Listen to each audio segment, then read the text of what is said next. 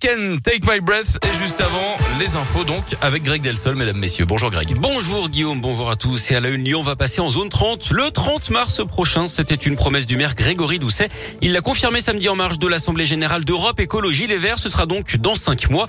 Seuls quelques axes resteront limités à 50 km heure. C'est pour réduire le nombre d'accidents mais aussi le bruit lié à la circulation. Dans l'actu également ce drame en montagne. Un Lyonnais de 20 ans a perdu la vie dans le massif du Mont Blanc hier à la mi-journée. Il a dévissé sur plus de 500 mètres. C'est son compagnon de cordée qui a alerté les secours. D'après les premiers éléments, il n'était pas attaché au moment de sa chute. Une enquête a été ouverte pour déterminer les circonstances exactes du drame.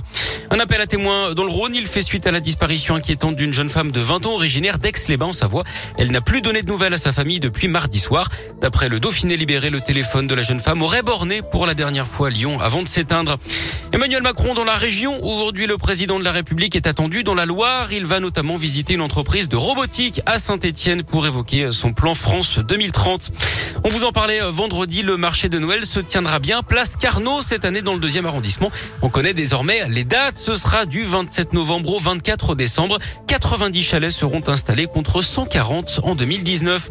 Et puis une grosse frayeur dans l'un. Hier, un conducteur a perdu le contrôle de sa voiture entre Lagneux et Souclin d'après le progrès. Son véhicule a mordu le bas-côté avant de traverser la route et de finir sur le toit à quelques dizaines de centimètres d'un promeneur qui a chuté pour éviter la voiture. Il n'y a pas eu de blessés, mais le promeneur a tout de même été choqué et emmené à l'hôpital pour des examens. La nouvelle carte euh, d'identité pose problème, plus petite que la précédente puisqu'elle a maintenant la taille d'une carte de crédit. Elle n'autorise que 29 caractères hein, pour le lieu de résidence. Une galère pour les communes au nom à rallonge. Une dizaine de communes de la région sont concernées comme Saint-Barthélemy de Séchilienne dans l'Isère ou encore Saint-Hilaire, Cusson-la-Valmite dans la Loire. Exemple également à Salle Arbuissonnat en Beaujolais dans le Rhône qui compte 33 caractères. Sur les nouvelles cartes d'identité, la mairie a dû raccourcir le nom à Salle Arbuissonnat, une solution qui ne plaît pas du tout à Stéphane Parizeau, le maire de la commune ça m'a fait plutôt sourire au départ. Je ne savais pas que ma commune euh, était euh, celle qui portait le nom le plus long du département du, euh, du Rhône. Suite après, c'était plutôt un sentiment de, de colère et, et d'incompréhension. Je trouve ça totalement impensable et incompréhensible. On en arrive à cette situation.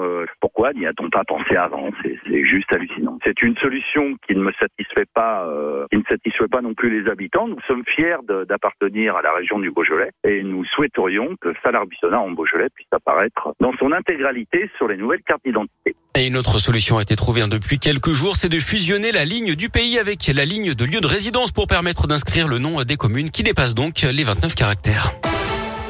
Du sport, du foot et ce match nul dans le Classico hier soir entre Marseille et Paris 0-0. On retiendra également cette défaite très frustrante de l'OL qui menait 2-0 à Nice avant d'encaisser 3 buts et de finir à 10. Au classement, Lyon est 9e mais reste tout de même à 3 points du podium.